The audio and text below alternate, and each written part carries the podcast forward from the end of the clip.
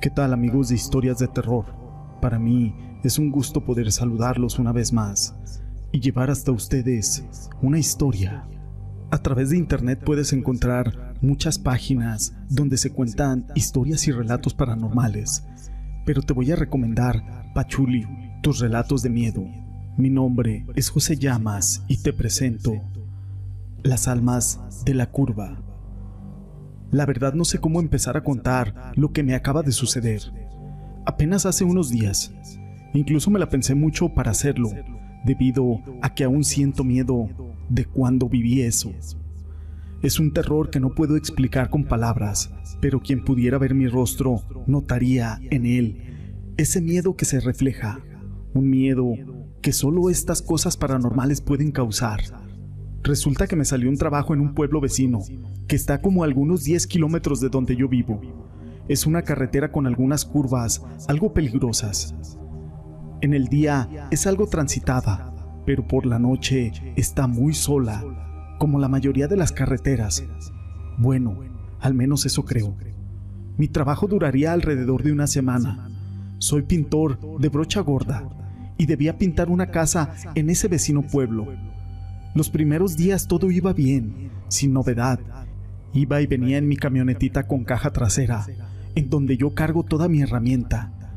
Era en lo que me movía para ir a mi trabajo, por mi cuenta. Y por lo regular regresaba como a eso de las seis de la tarde de mi trabajo. Así se llegó el sábado, y muy temprano como de costumbre me fui a mi chamba. Ese día sería el último, ya que debía terminar el trabajo como estaba estipulado en el contrato que había hecho con el dueño de aquella casa.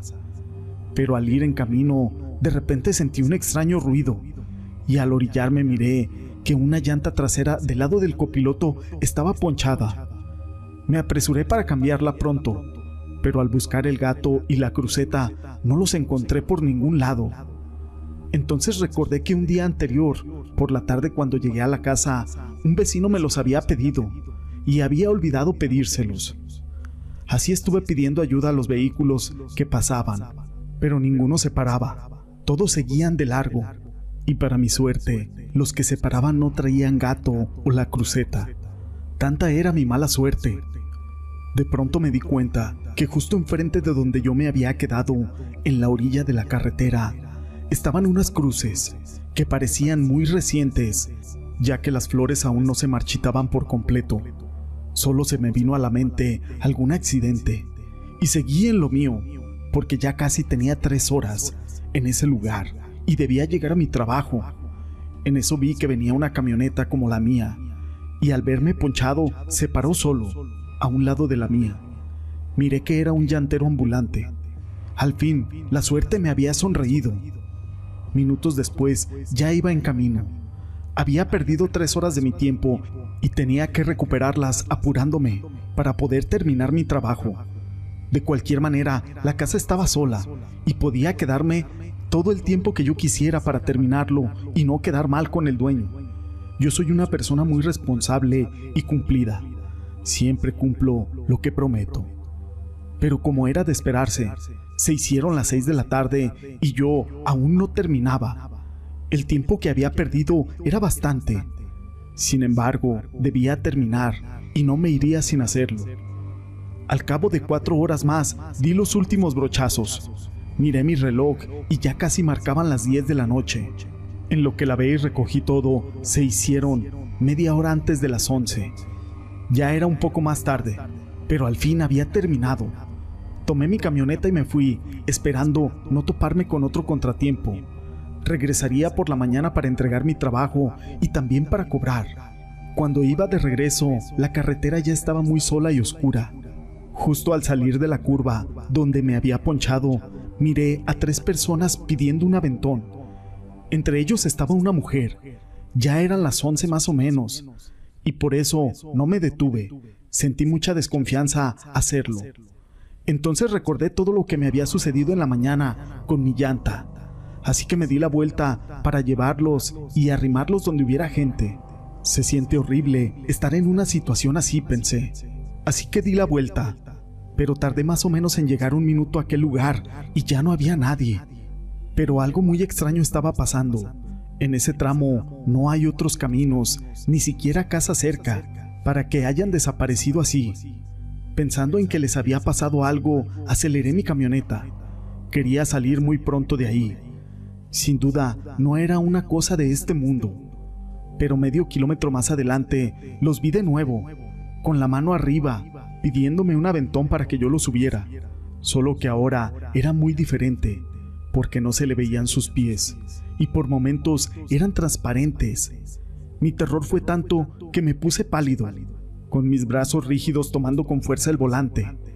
Solo atiné a pisar más el acelerador, sin siquiera querer mirar por el espejo retrovisor. Sentía pavor de pensar que al voltear miraría aquellas figuras horrendas, pero la curiosidad me ganó y automáticamente volteé hacia el espejo retrovisor para ver si aún estaban ahí. Y más se me heló la sangre al ver que venían arriba de la caja trasera mirándome fijamente. Por un momento quise perder el control, pero logré recuperarme, aunque era casi imposible mantener la calma ante eso. Ya no volteé para nada, pero escuchaba sus lamentos. Los segundos se me hacían horas para llegar a un poblado. Sentía que nunca llegaría. Al llegar a la entrada de mi pueblo, miré un oxo abierto y me detuve saliendo de mi camioneta en pánico, viendo hacia la caja, pero ya no estaba nadie. Una persona al verme cómo había llegado se me acercó y me preguntó que qué me pasaba. Yo tenía la boca seca y no podía ni siquiera hablar. Él me destapó una cerveza de un seis que traía y muy tembloroso me la tomé de un solo trago. Después como pude le platiqué todo lo que me había sucedido y me dijo que en esa curva antes habían atropellado a tres personas, dos hombres y una mujer. Entonces recordé las cruces que había visto cuando estuve tirado en el lugar. Sin lugar a duda, había visto los espectros de aquellas almas en pena de aquella curva. Esta historia la quise compartir con ustedes. Fue escrita por Pachuli y tus relatos de miedo. En la descripción te dejaré el link de su página. Si te ha gustado el video, déjame tu pulgar arriba. No te olvides de compartir esta historia con todos tus amigos.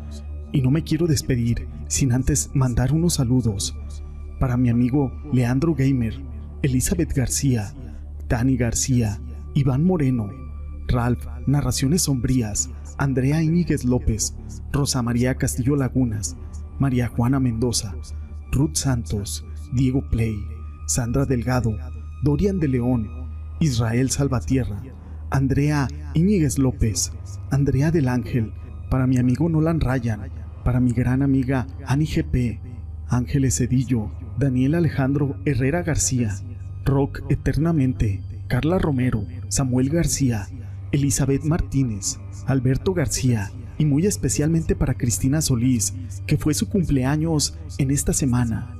A todos ellos y a ustedes, gracias por ser parte de este canal.